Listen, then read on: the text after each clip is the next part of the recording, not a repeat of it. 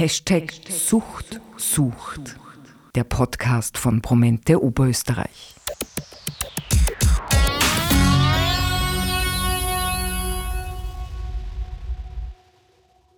Wie kommt man von einer Sucht los? Welche inneren Grundhaltungen bilden die Basis für diese Entscheidung? Und wie können Süchtige die dafür notwendige Veränderungsmotivation entwickeln?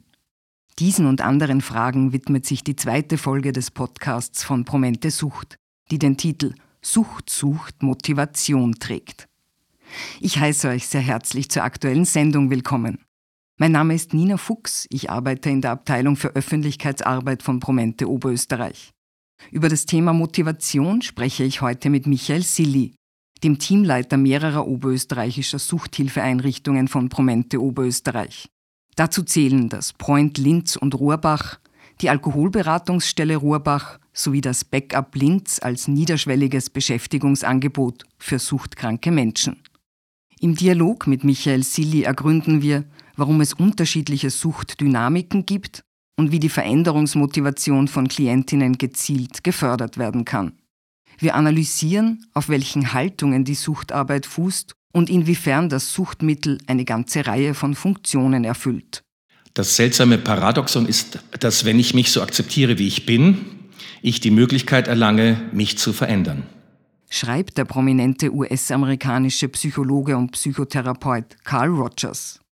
Verschiedenste Auslöser und Beweggründe bringen Klientinnen dazu, eine Beratungsstelle für Suchtfragen aufzusuchen. Dies geschieht entweder freiwillig, aus eigenem Antrieb bzw. auf Wunsch von Angehörigen und Freundinnen, oder es passiert mehr oder weniger unfreiwillig, aufgrund von behördlichen Auflagen oder gerichtlichen Weisungen. So unterschiedlich die Anreize auch sein mögen, zwei zentrale Faktoren beeinflussen sich gegenseitig. Sie formen das Fundament jener Veränderungsmotivation, die Wege aus der Sucht eröffnet. Wichtigkeit und Zuversicht. Wird der Suchtberatung besondere Wichtigkeit eingeräumt, braucht es darüber hinaus auch die Zuversicht, dieses Ziel erreichen zu können.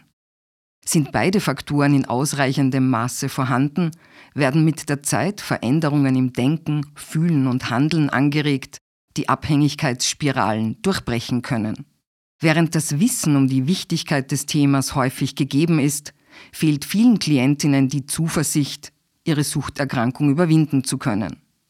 Negative Lebenserfahrungen wie Enttäuschungen, Konflikte und Traumen führen zu einem verringerten Selbstwertgefühl und einem mangelnden Vertrauen in die eigenen Fähigkeiten. Gleichzeitig erscheint das Suchtmittel auf verschiedenen Ebenen ausgesprochen anziehend. Laut aktuellen Erkenntnissen der Bindungsforschung spielt das Suchtmittel oft die Rolle der stabilsten Bezugsperson im Leben der Betroffenen.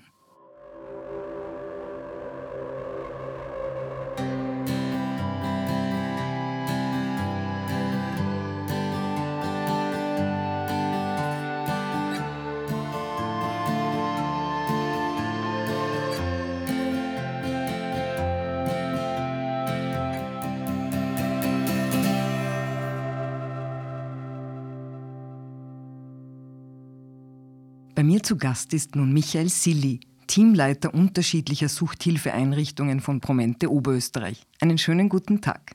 Hallo. Welche inneren Grundhaltungen braucht es, um von einer Sucht loszukommen? Die Ausgangslage oder auch vielleicht so die Startmotivation, ähm, wenn sich Betroffene dann letztendlich entscheiden, tatsächlich etwas in ihrem Leben zu verändern, ist oft äh, Gott was ganz was Schwieriges. Ja? Also gerade diese Idee, ich möchte etwas verändern oder auch die Ambivalenz, tragen ja sehr viele Süchtige ganz lang mit sich herum. Und sehr oft ist es einfach so, dass sie sich zwar wünschen, dass es anders wäre, aber es sich letztendlich nicht vorstellen können. Das Wichtige in der Ausgangslage ist, dass sie sehr breit aufgestellt ist. Also zum einen ähm, die Vorstellung, der Wunsch, das Leben könnte anders sein, ja. Aber es braucht da gute Gründe, und auf der anderen Seite auch vielleicht sowas wie ein bisschen an Druck oder an Not etwas zu verändern. Ja? Und letztendlich, was ganz wichtig ist, Veränderungen muss ich mir auch zutrauen. Ja? Ich muss in gewisser Weise, muss mir das wichtig sein und ich muss auch das Zutrauen haben oder die Zuversicht, dass ich tatsächlich etwas schaffen kann. Vielleicht können wir das noch ein bisschen ausführen. Warum sind Wichtigkeit und Zuversicht eigentlich die zwei wesentlichsten oder zwei so wesentliche Faktoren für Veränderungsmotivation? Im Grunde ist es nicht anders wie bei allen anderen Veränderungen, die man im Leben vielleicht vorhat. Das heißt, was es braucht zu Beginn, ist eine Form von einem inneren Konflikt, dass man einfach draufkommt, so wie es jetzt im Leben läuft, so möchte ich es nicht. Und ähm, das heißt, das, was passiert, das, was ich erfahre, erlebe, passt mit dem Bild von mir selber nicht mehr zusammen, das geht sich nicht mehr aus. Und dann ist es ganz wesentlich, äh, auf der anderen Seite muss man schauen, wie wichtig ist mir eine Veränderung und wie zuversichtlich bin ich. Ja? Die Wichtigkeit ist klar, so etwas bei der Sucht würde das bedeuten, wenn man sagt, ja okay, es ist wichtig aufzuhören, weil dann werde ich meinen Job nicht verlieren. Ja? Wenn ich meinen Job nicht verliere, dann kann ich mir das Leben leisten und so weiter. Die Zuversicht würde auf der Ebene wirken, wo man sagt, kann ich mir auch ein Leben ohne Substanzen, ohne die unterstützende Funktion der Substanz überhaupt vorstellen? Ja? Wie kann ich damit umgehen? Ja? Äh, die Schwierigkeit dabei ist, dass das Erhöhen der Wichtigkeit relativ leicht ist. Also alle anderen ähm, werden einem ganz leicht sagen können, wie wichtig es wäre, keine Drogen zu nehmen. Ja, weil es ist gesünder, es ist eben gesundheitsschädlich natürlich, man, man hat weniger soziale Konflikte, Beziehungen können leichter gelebt werden und so weiter. Das heißt, das ist etwas, was zumeist äh, Süchtige auch selbst sehr, sehr gut wissen. Die andere Ebene ist die Zuversicht. Ja, kann ich es mir auch vorstellen, es ohne zu schaffen? Aus welchem Grund ist es für Betroffene aber ganz besonders schwierig, Zuversicht aufzubringen und dann auch zu bewahren?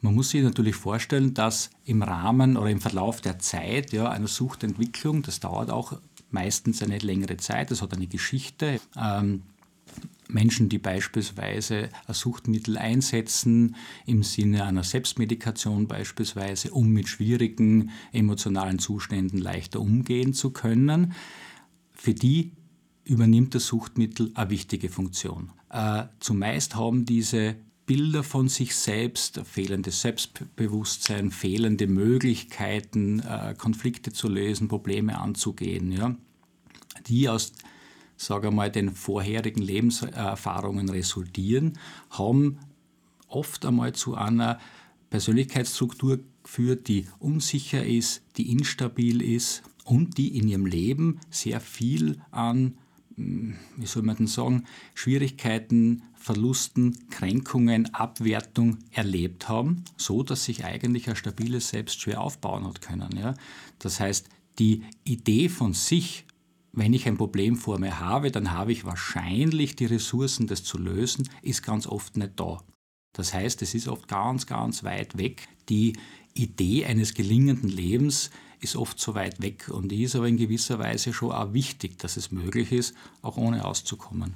Du hast es äh, ein Stück weit bereits angeschnitten, aber inwieweit erfüllt das Suchtmittel gleich eine ganze Reihe von Funktionen im Leben der Betroffenen?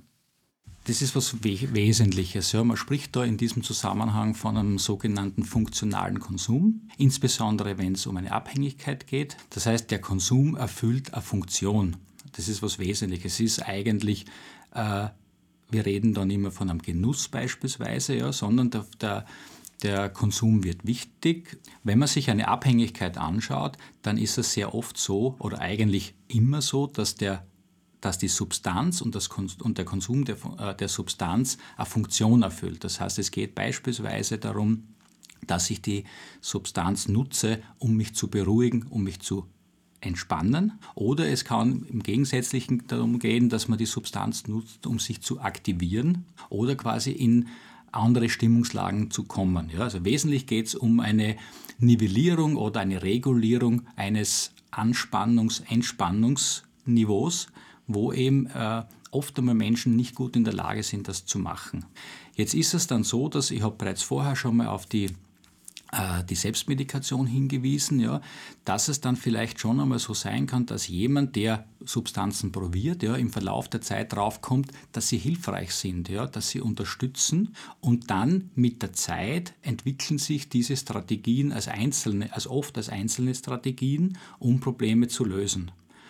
Ähm, das Suchtmittel an sich kann etwas ganz Besonderes eigentlich. Ja, das ist, ähm, es ist oft so schwer zu verstehen, warum Menschen Suchtmittel zu benutzen, ja, aber Fakt ist, sie funktionieren gut. Ja, sie sind äh, einfach, wenn sie verfügbar sind, ja, sie wirken sehr, sehr schnell, sie haben zumeist den gewünschten Effekt. Ja, die äh, Konsumenten entwickeln eine Routine in dem Thema und können die eigentlich ganz gut einsetzen.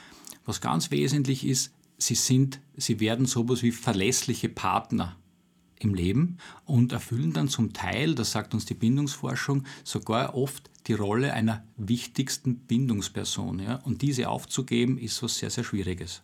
Wie kann man Veränderungsmotivation in der Suchtberatung gezielt fördern? Ich denke, das Wichtigste ist Zeit. Zeit für einen guten äh, Beziehungsaufbau, Zeit dafür, dass man eben dem Klienten und den Klientinnen das Gefühl vermittelt, dass sie äh, willkommen sind, dass sie einen vertrauensvollen Rahmen haben und dass sie nicht in irgendwelche Richtungen gedrängt werden. Das ist einmal eine ganz einmal eine wesentliche Basis, ja, so als Grundhaltung äh, von Berater- oder Therapeutenseite. Ähm, in weiterer Folge, es gibt so etwas, das ist so ein geflügeltes Sprichwort irgendwie, so man sagt oft so den Klienten abholen dort, wo man steht. Und das Spannende ist, wenn man das wirklich machen würde oder wenn man sich selbst in der Beratung, in der Therapie die Zeit gibt, den wirklich dort abzuholen, ja, gut zu schauen, wo steht er denn wirklich, dann ist, glaube ich, schon sehr viel gewonnen, ja, weil dann kann man an den richtigen Themen arbeiten, dann kann man schauen, woran hängt es, ja, geht es äh, um Wichtigkeit, geht es um die Zuversicht, was muss man üben, ja, was muss man vielleicht in weiterer Folge dazu lernen, um tatsächlich das Ganze zu stabilisieren. Weiters ist es äh, wichtig, wie ich bereits zu Beginn gesagt habe, bei vielen Klienten gibt es Ambivalenz. Und es ist oft ein ganz Fehler, ja, äh, nur weil da eine Ambivalenz ist, vielleicht gleich zwei, drei Schritte zu überspringen. Ja. Das heißt, es braucht wieder Zeit, Zeit und Auseinandersetzung, um wirklich Schritt für Schritt weiterzugehen ja, und den Klienten nicht mit zu großen Schritten zu überfordern. Ja. Das ist ein ganz ein typisches Beispiel, finde ich, ähm, etwas, was ich auch persönlich ganz gut kenne. Ja. Man hat ja sehr oft den Wunsch, dass Klienten etwas gelingt. Und es ist oft gar nicht einmal so schwierig, in einer Einheit Motivation aufzubauen. Und dann wartet man schon drauf, wenn der Klient das nächste Mal kommt und dann ist man schon neugierig, wie es ihm gegangen. Ja? Aber der Klient hat gar nichts gemacht. Der erzählt das gar nicht irgendwie. Und das ist immer ein guter Hinweis, dass man zu schnell war, dass man überfordert hat und einfach nicht dort war, wo der Klient gerade ist. Das heißt, Zeit und Schritt für Schritt stabilisieren und festigen, um dann weiterzugehen. Warum macht es in der Suchtberatung einen großen Unterschied, ob jemand intrinsisch oder extrinsisch motiviert ist und welche Auswirkungen hat die Art dieser Motivation auf den Therapieerfolg? Das ist eigentlich ganz einfach erklärt. Jegliche extrinsische Motivation, die mehr oder weniger von außen kommt, ähm, Ganz ein Klassiker ist es der Druck, der von, vom Arbeitgeber kommt beispielsweise, der Druck, der von Verwandten, von Angehörigen kommt oder halt auch letztendlich in unserem Beispiel, in unserer Beratungsstelle sehr häufig der Druck, der seitens von äh, Gesundheitsbehörden oder von Gerichten kommt, ist etwas, ähm, das sind Faktoren, die auf der Wichtigkeit argumentieren. Das heißt, es ist etwas, du musst etwas verändern, weil dann so. Ähm, es ist ganz oft so, dass dann Klienten da sind und sagen, eigentlich habe ich selbst kein Problem mit meinem Konsum, ja, aber jemand anders will, dass ich das verändere. Ja. Und das ist natürlich nicht ganz so optimal. Ja. Für, für manche Klienten reicht das auch. Das ist auch in Ordnung so. Aber für sehr viele, oder auch anders gesagt, die Wahrscheinlichkeit einer stabilen Veränderungsmotivation ist viel höher, wenn ein Klient von sich selbst heraus Ideen, Wünsche entwickelt, Gründe entwickelt, warum es für ihn besser wäre, etwas zu verändern. Inwieweit bremst auch die Tatsache, dass suchtkranke Menschen nach wie vor stigmatisiert werden, das Bemühen um Suchtbewältigung? Ähm, das verursacht die nach wie vor aktuelle Stigmatisierung, verursacht aus meiner Sicht mehrere Schwierigkeiten. Zum einen hat es natürlich damit zu tun, Menschen, die an Süchten erkrankt sind, wissen das ja auch. Denen ist schon auch klar, dass sie äh, dass ihnen bestimmte Dinge aus der Gesellschaft zugeschrieben werden, was natürlich dazu führt, dass äh, Probleme sehr oft verschwiegen werden, ähm, verharmlost werden ja, und der Weg in eine Behandlung oder in eine Therapie erschwert wird dadurch. Das heißt, ähm, die Sorge äh, für wie soll ich sagen, die Sorge, mehr oder weniger verurteilt zu werden, ja, führt schon oft dazu, dass man nicht sich in eine Behandlung gibt. Auf der anderen Seite äh, ist es dann natürlich so, dass wenn man aus der Sucht aussteigt oder wann der Weg begonnen hat, das heißt, wenn bereits aus einer Ambivalenz heraus eine Absicht entstanden ist, wenn aus dieser Absicht heraus erste konkrete Handlungen entstehen, die tatsächlich die Veränderung begleiten, ist es natürlich so, dass äh, suchtkranke Menschen sehr häufig dann auf Schwierigkeiten stoßen. Ja, sei es ähm, beispielsweise im, im, nach wie vor im Gesundheitssystem beispielsweise oder in Sozialeinrichtungen oder äh, beim, beim Arbeitsmarktservice beispielsweise. Das heißt, Zuschreibungen, mit denen sie dann konfrontiert werden, bremsen dann natürlich den Fortschritt, bremsen dann wieder die Zuversicht, weil es ist etwas ganz was, was Wesentliches. Ja. Es ist die eine Geschichte zu erkennen, wenn ich mein Leben so weiterführe, dann werde ich nie einen Job haben. Dann werde ich mir mein Leben nicht leisten können. Dann wird mir ein gelingendes Leben verwehrt. Die nächste Geschichte ist aber, aufzuhören, eine Ausbildung zu machen, sich um einen Job zu bewerben und den tatsächlich zu bekommen. Ja. Das heißt, auf diesem Weg dorthin sind dann Menschen immer wieder wenn vor allem dann vielleicht das Thema Sucht zur Sprache kommt, wieder mit Vorurteilen konfrontiert, ja, und dann wird es wieder schwieriger. Wie geht man damit um, wenn Eltern mit Jugendlichen in die Beratung kommen und die Wünsche der Eltern und der Betroffenen nicht übereinstimmen? Wie bereits gesagt, ähm, Eltern, Angehörige sind sehr oft in der Motivationslage wichtig. Ja. Sehr oft brauchen Süchtige einen Anstoß, ja. Aber gerade auch beispielsweise, ähm, wenn du direkt fragst nach Jugendlichen, die wahrscheinlich oder unter Umständen noch nicht einen süchtigen oder abhängigen Konsum machen, vielleicht einen Probekonsum machen oder einfach einmal was, einfach was ausprobiert haben, ja, ähm, die vielleicht noch kein Problem sehen, ja, äh, sind es dann die Eltern, die bei uns in der Beratungsstelle anrufen und versuchen, Termine auszumachen. Das ist ja eigentlich schon die erste Andockstelle, ja, oder die, ähm, die Eltern rufen an und haben eine ganz klare Motivation. Ja. Das heißt, der Jugendliche soll etwas verändern und wir sollen dabei helfen. Das ist was ganz was Wesentliches. Ja, Eltern versuchen dann eigentlich sofort Allianz herzustellen und, ähm, und es braucht dann sehr, sehr viel an hm, Aufklärungsarbeit, ähm, auch genau beispielsweise zu den Themen, so wie wir sie jetzt besprochen haben. Ja, wie funktioniert Motivation? Ja, dass äh, sie verstehen können, wie kann es zu Veränderungen kommen. Ja. Zum einen ist es für Eltern sehr, sehr oft hilfreich, viel zu entlasten, Dinge zu normalisieren, wenn es beispielsweise um einen jugendlichen Marihuana-Konsum geht. Und auf der anderen Seite ist es ganz wichtig, natürlich die Sorgen und Ängste der Eltern ernst zu nehmen. Ja? Weil je jünger Jugendlichen oder sogar Kinder sind, je mehr muss natürlich klar sein, dass man die Eltern ja auch braucht, um Veränderungen mehr oder weniger ähm, loszu, losgehen zu lassen, so in der Richtung. Ja. Das heißt, man muss ja immer schauen, inwieweit kann man mehr oder weniger Angehörige auch zum Teil mit einbeziehen. Was sehr wichtig ist, ist, dass zum Beispiel Eltern verstehen, dass sie sehr wenig Handhabe haben. Ja? Und, je weh, und je mehr sie versuchen einzugreifen, je mehr sie versuchen durch ihr Verhalten äh, das Verhalten des Jugendlichen zu ändern, in, in eine schwierige Lage in eine umso schwierige Lage kommen sie dann. Und ähm, ich glaube, das ist sehr wesentlich, aus einer Angehörigenberatung letztendlich wirklich eine Beratung des Angehörigen zu machen. Das heißt, wie geht es Ihnen, der Mutter beispielsweise, damit, wenn sie zusehen muss, in welche Richtung sich der Sohn und die Tochter entwickelt. Was bedeutet das für ihr Leben? Erst dann kann man vielleicht auch auf diese Ebene kommen, dass Angehörige auch für sich selbst oder zu Hause etwas verändern können. Das ist was Wesentliches. Denn letztendlich ist es immer wichtiger, glaube ich, dass äh, der Kontakt aufrechterhalten wird.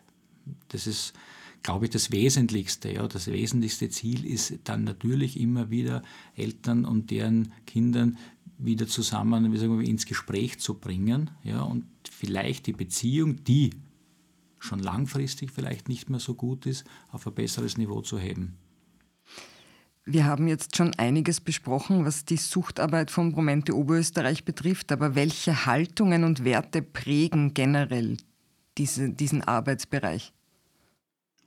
Ich glaube, das Wichtigste ist dabei, dass wir versuchen, von der Grundhaltung her äh, einen sehr, sehr humanistischen Ansatz zu haben. Das heißt, wir verstehen, glaube ich, wirklich oder versuchen es, versuchen immer wieder aufs Neue äh, unsere Klienten und Klientinnen als Experten ihres Lebens zu verstehen, ja, anzuerkennen, dass ähm, sie in gewisser Weise eine Lebensleistung gemacht haben, weil sie sind ja jetzt hier.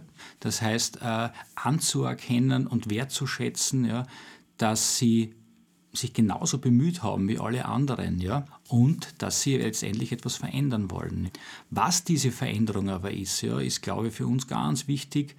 Das liegt beim Klienten. Ja. Das heißt, wir versuchen uns sehr an der Veränderungsmotivation des Klienten auszurichten. Ja. Wir versuchen auf keinen Fall oder möglichst wenig Richtungen vorzugeben und sehr, sehr akzeptierend und wertschätzend zu handeln. Ja. Was mir besonders gut gefällt, also ich bin jetzt da seit mittlerweile äh, zehn Jahren, elf Jahren bei der Promente Oberösterreich. Ich habe im Institut Suchtprävention äh, Prävention begonnen und bin dann in die Suchtberatungsstelle Point gewechselt. Und einer meiner ersten Bilder nach hm, so einem halben Jahr, Jahr dort war irgendwie, zu uns kann jeder kommen. Ja, und jeder ist willkommen. Und ich glaube, das macht viel aus. Ja. Ich bedanke mich für dieses spannende Gespräch. Dankeschön. Motivation ist also ein zentraler Schlüssel zum Erfolg, wenn es darum geht, entschiedene und langfristige Änderungsabsichten auszubilden. Suchtkranke befinden sich in einem ständigen internen Konflikt zwischen ihren Vorsätzen oder Ansprüchen und dem real wahrgenommenen Status quo. Überschreitet die aus dem Konflikt erwachsende Spannung eine gewisse Grenze, lässt sie sich nicht mehr mit erlernten Bewältigungsstrategien wie etwa dem Substanzkonsum auflösen. Dieser Moment begünstigt das Entstehen von Veränderungsmotivation, die den Weg dafür ebnet, professionelle Hilfe zu suchen und dem Suchtkreislauf zu entkommen. Das Geschäftsfeld Sucht von Promente Oberösterreich bietet dafür im gesamten Bundesland passende Angebote für suchtkranke Menschen und deren Angehörige. Im Rahmen von Sucht sucht, der Podcast, lernt ihr einige dieser wichtigen Angebote kennen. Ein weiteres Zitat von Carl Rogers spiegelt die humanistische Grundhaltung der Suchtarbeit von Promente Oberösterreich wider. Wenn es einem gelingt, dem Inneren eines Menschen nahezukommen, wird man dort immer ein vertrauensvolles, positives Zentrum berühren. Die nächste Folge des Podcasts von Promente Sucht trägt den Titel Sucht sucht Akzeptanz. Sie beschäftigt sich mit dem akzeptanzorientierten Ansatz in der Suchtarbeit und erforscht unter anderem, welche Auswirkungen die gesellschaftliche Stigmatisierung von Suchterkrankungen auf Betroffene haben kann. Ich bedanke mich bei Michael Silli für das ausführliche Interview zum Thema, bei Tom Pohl für das Einsprechen der Zitate, bei Thomas Labacher für die fachliche Expertise, bei Philipp Jax für die inhaltliche Unterstützung, den Schnitt sowie die Technik und natürlich bei euch fürs Zuhören.